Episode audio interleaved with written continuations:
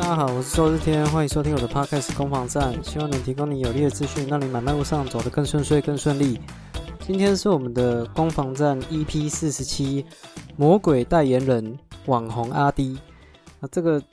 自从上一次啊，这样子用一个比较闲聊风的模式啊，发现说，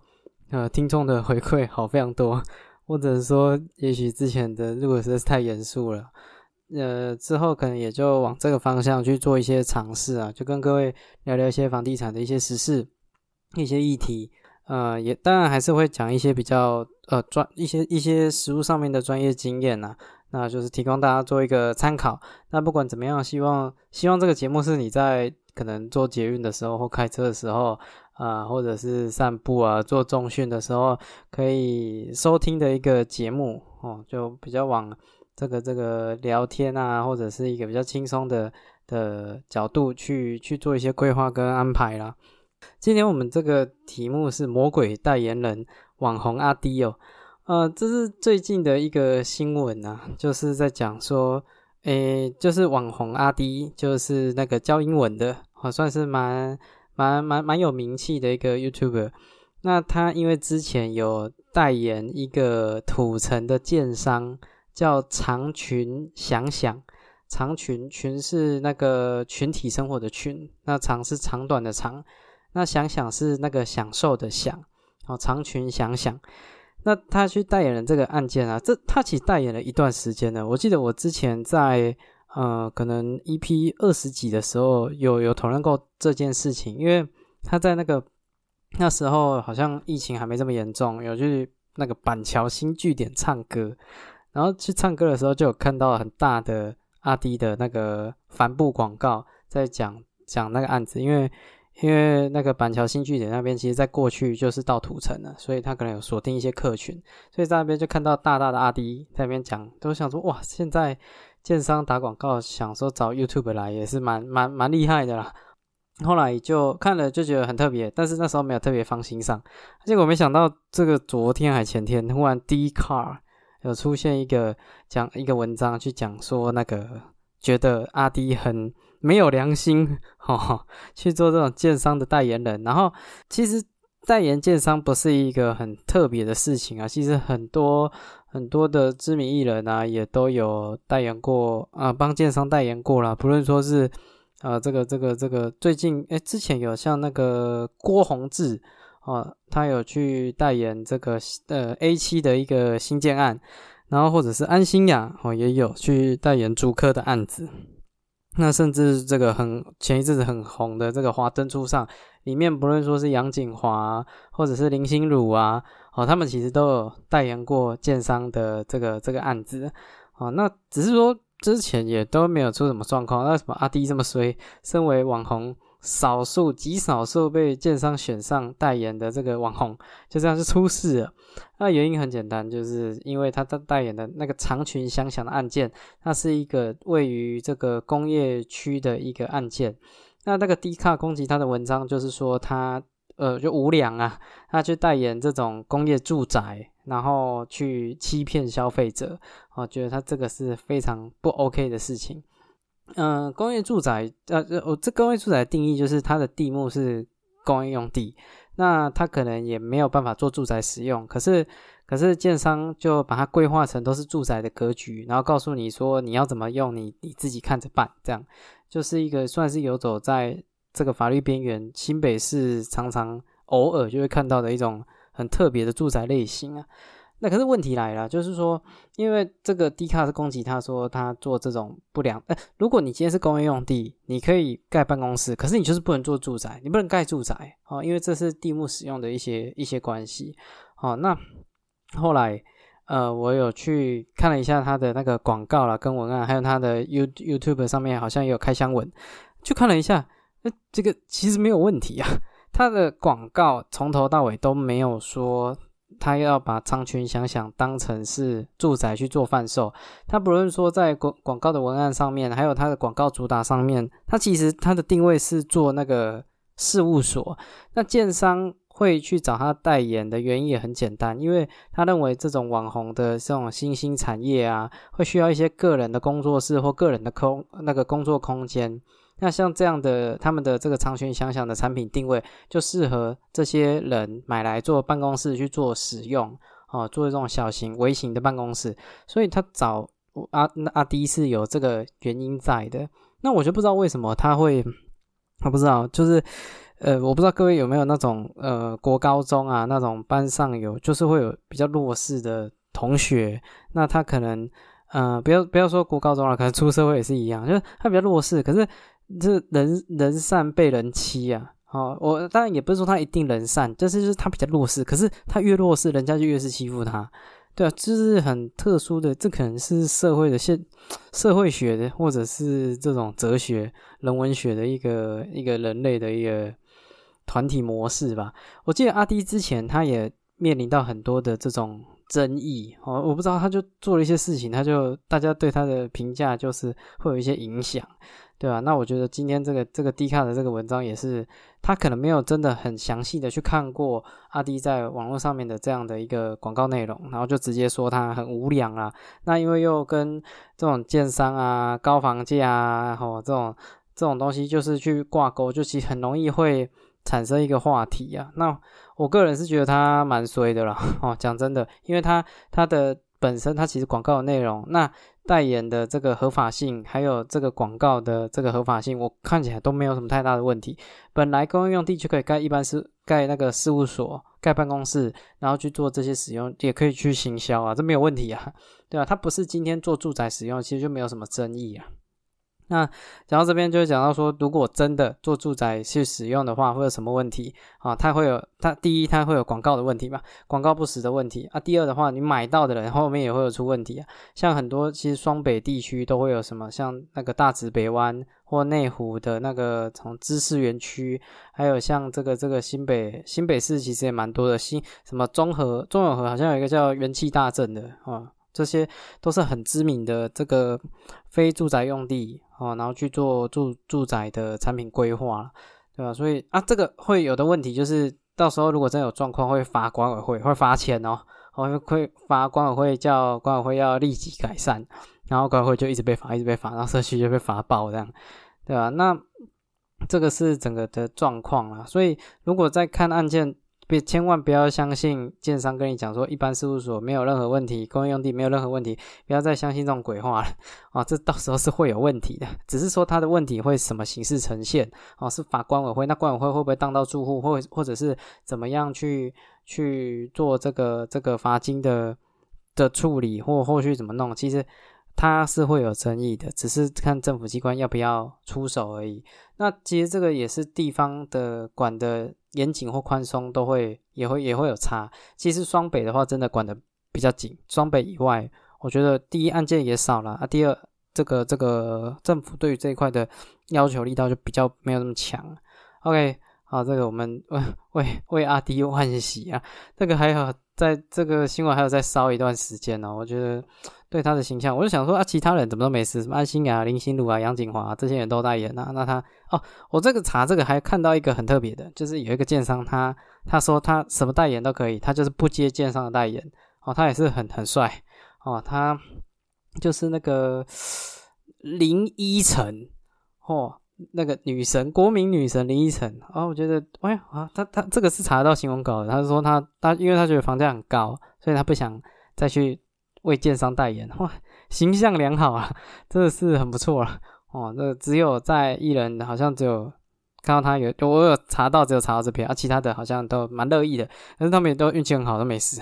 哦，对啊，都没事。对，阿弟很衰，对啊。那之后会不会有其他的？呃，再有一些，据说啦，这个案件已经被查了，新北是因为。因为那个有人讲这件事情嘛，它变成一个新闻，然后就被查，好可怜。就这那个新北市政府就派人去关关切一下，到底有没有违法的那个销售行为啊？现在是都没问题。好，长期想想，OK，人家就是做办公室在用的，好，请不要 去抹黑人家。而且我我还尝到那个 mobile 版上面有一篇文章讲说，有人进去。就前一阵子去看那个案件啊，就那个销售人员也问他说：“你是要买来自自用自住的，还是做办公室？”哦，然后他就说：“我是要自住的，自己住的。”哇，那个代销很棒，直接请他离开。不好意思，我们这产品不适合你啊，真的是很棒。所以我个人认为说这个案件可能本本身没有什么问题，只是阿弟真的是比较比较衰啦，比较衰哦，这是我个人的一些看法。OK，好。这个，这是这个是我觉得最近的一个蛮红的一个新闻。那还有另外一个是，也也是一个名人的的新闻啊，就是好像是，我不知道他是几星主厨啊，那个江正成哦，是一个大厨哦，他开的店好像受到非常高的一个评价。那为什么会提到他呢？就是说，呃，有一个房仲租一个台北市的，应该算是豪宅啦，然后有。那个外国人，国外诶，外国人士想要租这个房子，那后来就是呃，因为房东人也在国外，然后他希望说比照国外的这种租屋模式，就是要付一个呃一个薪资证明，确定说他租这个房子是租得起的，而且也可以很稳定的承租，所以他就有跟房客这样提出这个这个在台湾的外国人提出这样的要求，我确定说你的还款能力是可以的。那后来在要签约的时候，就出现一个江正成，就出现在这个 这个外国人的旁边。那原来这个外国人是江正成的朋友，那江正成就全程做翻译，然后去去协助他去处理这个事情啊。那后来这个房东好像其实人也蛮 nice，就是确定说你可以承租之后，他一年还会付一次的这个大保养哦，这个房子的整个清洁搞。那我我想，那房子应该是我我没有查到确切的那个租金金额，但是我想可能蛮蛮可观的了。哦，台北市也有一些豪宅出租，他希望的是有人来顾房子，而不是有人来造成他的困扰，所以宁可一些费用，甚至是屋主可以自己出，他只要求房子就是有人把它顾好就好了。哦，但我在猜可能是类似这样啊。那这个就涉及到一个事情，是说付薪资证明这件事情到底合不合理？哦，就是租房子到底有没有在强迫要付薪资证明的？以台湾的习惯，没有特别强制这件事情。房东可不可以提出来？OK 啊，可以啊。你双方有共识，你要付什么证明都可以啊。你要付户口名簿啦、良民证啊，还是什么名片啊？这个这个三年的薪资结构啦。你你今天愿意开条件啊，人家愿意 OK，那尊重嘛，尊重这个契约自由的一个一个概念，只要不明违反民法的相关规定，那是没有没有问题的。那只是说薪资证明这个事情，国外常不常见？哎，国外真的也是会有了。其实我这查了一下，发现说各国的那个租屋的状况啊，其实是呃各地方风土民情不同啊。哦，像是说离如果从我们比较近的地角度啊，从日本哦，日本日本啊，如果你今天租房子啊，它呃，很很特别哦。如果你没有工作，像如果呃，就是去去日本留学好了，那你没有工作，你是一个没有职业的人，那你租房子会非常困难，因为在租屋上面就比较不利哦。对日本对于无职者，就是没有职业的人，是租的呃意愿是很低的。所以那可是还是有这市场在啊，那怎么办？这些无职者啊，他可以去找那个房租保证公司。就是他找一个中间人帮他说，如果到时候有问题啊，这个房租保证公司会负责帮他帮这个呃，假设这个无职者就是跑走了、绕跑哦，不缴租金哦，人间蒸发，这个房租保证公司呢，可以可以提供一些担保，他会再把这个租金把它付完啊，当然是要符合一些要件呢，所以这就产生一个很特别的状况，如果你今天。这个社会地位，或者是你在租屋的市场你比较不利的话，你可以去找这个房租保证公司，然后去请他帮你背书，然后你就租房子会比较有利，因为中间等于说有一个第三方去做把关呐，然后就比较容易租得到。这这我觉得，哎呦，蛮特别的哦。这这个台湾好像没有这种房租保证公司，算是帮你的做一些担保啦。那当然他也会跟这些人收一些费用哦，因为我要帮你背书嘛。哦，所以就会要要要收收一些手续费，这样。这日本，哦，那韩国韩国的租屋市场也有一些这个地方的风土民情。那在韩国啊，这个租这像在台湾那个押金啊，可能就一到两个月，可是，在韩国非常高，高到我看到我吓到。如果是韩国的那个保证金啊，就押金。哦，大概是月租月月租金的，呃，是八到五十个月，八到五十个月，八到五十个月是什么意思？就是如果你租租这个三万块啊，月租三万块，你要两百四十万。哦，我我不知道那个那个租金是要直接付给，哎，那个押金是要给屋主还是提供？我我看到的资讯是要提供出来了，啊，就是有也要交给房东嘛，因为它是押金的概念。如果是八个月的话，你就是你租一个三万块的房子，你要缴二十四二十四万作为押金。那如果是呃小套房，你要租一个小套房，可能一万块的话，最高要到五十倍，五十倍就要缴五十万。你租一个一万块的套房，你要缴五十万。哇塞，我我觉得这个超猛嘞，保证金有够高，有够有够有够高。当然，这个它有一个演变的一个轨迹啊，哦，包括说那个时空背景不同啊，哦，就就会造成这样的问的的状况啊。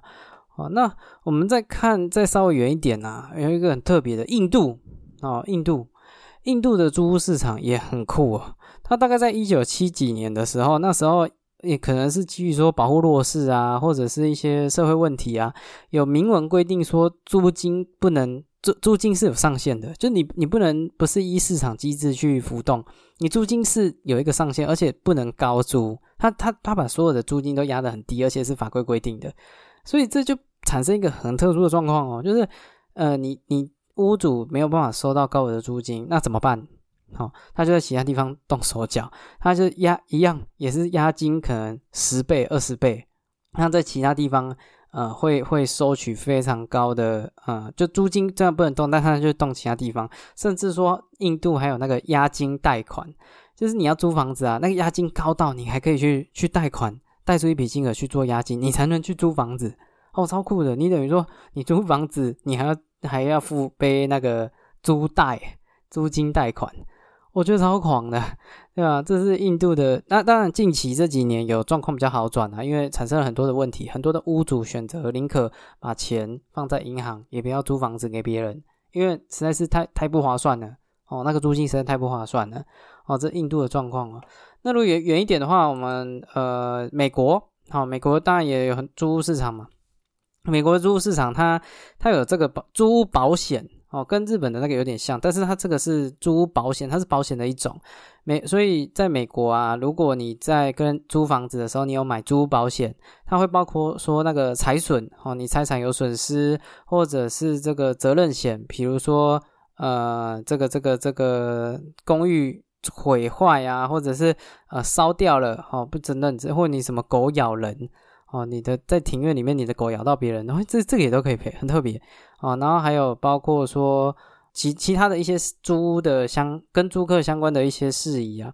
好，那所以这是美国对于这个租屋的一个为了让它更健全的一个机制，租屋保险。哦，所以这各地方的这个租屋真的是各地有各地的地方文化风土民情不同，会有不同的状况，所以。在台湾，其实租屋我觉得蛮蛮蛮简单的了啊！你看了 OK，然后中间仔细，当然这会有衍生一些问题，是因为法规没有有些地方没有很完善，所以房东跟房客的认知差距会很大。可是也间接的就是没有，反而就是人瞧好就好了，租金也不高，租这个押金也不高，然后也没有很特别要求的规定，双方看了。OK 就可以直接打租约，只是说台湾的这个租赁的市场，因为没有很透明的资讯，导致说房东跟房客的资讯不太不太对等啊，产生了一些社会问题。不然，相较于其他国家，我觉得台湾的租屋市场也也，我觉得还算亲民啦，方便。这才是这个江真江正成帮这个国外的啊外国朋友租屋的一个新闻哦。OK。那最后一则要提到的就是说，最近这个升息啦，哦，这个蛮蛮吓人的哦。这升息最近会，嗯，我觉得还会再升啊，大概下半年还会再升，因为美国已经现在利息是我记得是五码，五码，哎，现在不知道升升到六码了没？因为最近刚升三码，刚升三码，那一码的话是零点二五，所以可能会升到五点七五，他们的利息是五点七五帕。非常可怕，所以美国已经因为这个一直疯狂升息的这个高额的利息跟利率，导致说卖屋市场已经有很大的变化了。哦，这美国的状况，因为美国现在要把所有资金给收回来，所以他就从这个升息这边去做一些着手了。那台湾呢？台湾的话，第二季是说升半码哦，半码的话就是零点一二五哦，幅度不高哦，但是。可能就预预留了这个未来还会再升的一些空间呢。那有没有影响？各位影响，我觉得是蛮大的。以我自己这个从业的状况啦，我觉得从六月开始，买卖双方的这个买方变得很犹豫。啊，因为很多的市场一些利空的消息在，导致说他买房子的这个心理建设要变得更强，不像之前是大家就一直追嘛，啊，因为案件很少啊，买方很多，哦，大家一直追，啊，现在有点是像停看听啊，哦，这个感觉好像在等红绿灯，看一下到底会不会有什么状况，大家就停滞了，哦，这是这个甚至有反映到一些数据上面了，我看了一下，这个是住商的资讯，哦，住商机构气研室。哦，这里一个资讯说，呃，台北市现在卖一个房子的流通天数要八十天，哦，平均下来要八十天。新北市的话大概是六十六天，哦，桃园是六十五天，台中也是六十五天，台南是七十天，高雄是七十二天。要要还有溢价幅度，溢价幅度的话是台北市是十四点六趴。新北市是十三点七哦，桃园市是十三点一哦，这样看起来桃园桃园的价格最硬，幅度最小啊。其次就是新北市十三点七，台中十五点五，台南十八点二，高雄十九点三。我高雄这个快要打 打八折了哦，高雄的这个溢价幅度蛮高的。这个其实我觉得升息啊，真的是让买多的买方是相对来讲比较犹豫。那你说屋主有没有因为升息造成很大的负担，然后把房子拿出来卖？诶，老实讲也没有啊。这现在的这个这个升息的事情，其实是大家担心，但是实质上的冲击并没有到这么明显。毕竟，如果你生意嘛好像一千万的贷款，大概多一千一百块嘛，那一个月多一千一百块，大家都还在承担得起的了。那你说如果一个月多负担一万一千块，那可能就会有很大的问题产生了。所以目前这个升息，台湾的升息相对来讲蛮温和的，只是说，呃，就因为这种温和的升息，造成市场混沌，所以交易量我觉得在七等七月了哦，各位一定会看到新闻，就是交易量的大幅衰退，然后但是还没有办法反映到价位上面，毕竟毕竟这个这个金额还是负担得起嘛，这升息都还 OK，差差没有差多少钱呢，只是说。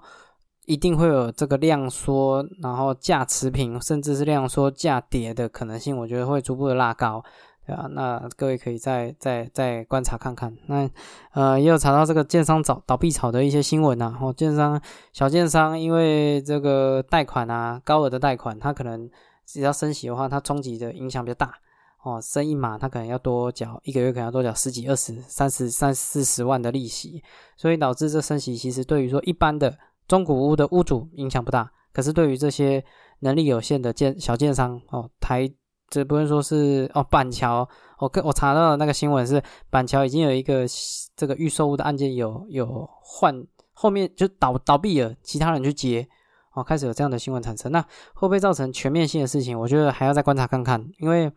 毕竟升息，台湾的升息真的没有这么迅速哦，有状况，但是升息相对温和，所以。还要再看观察一下一些其他的数据啊，包括说房贷违约率哦，这个是我自己蛮喜欢的一个数据。还有说法拍法拍的那个量哦，这些如果这些都有在动啊，各位那那影响比较大了，因为这个都已经偏向后期的指标了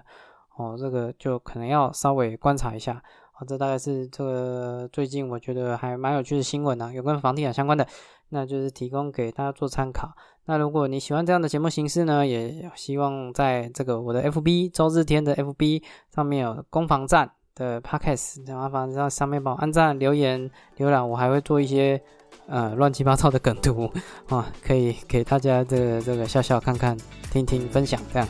OK，好，那也谢谢你收听到节目的最后，喜欢的话再帮我订阅跟分享哦。我是周日天，祝你有愉快的一天，拜拜。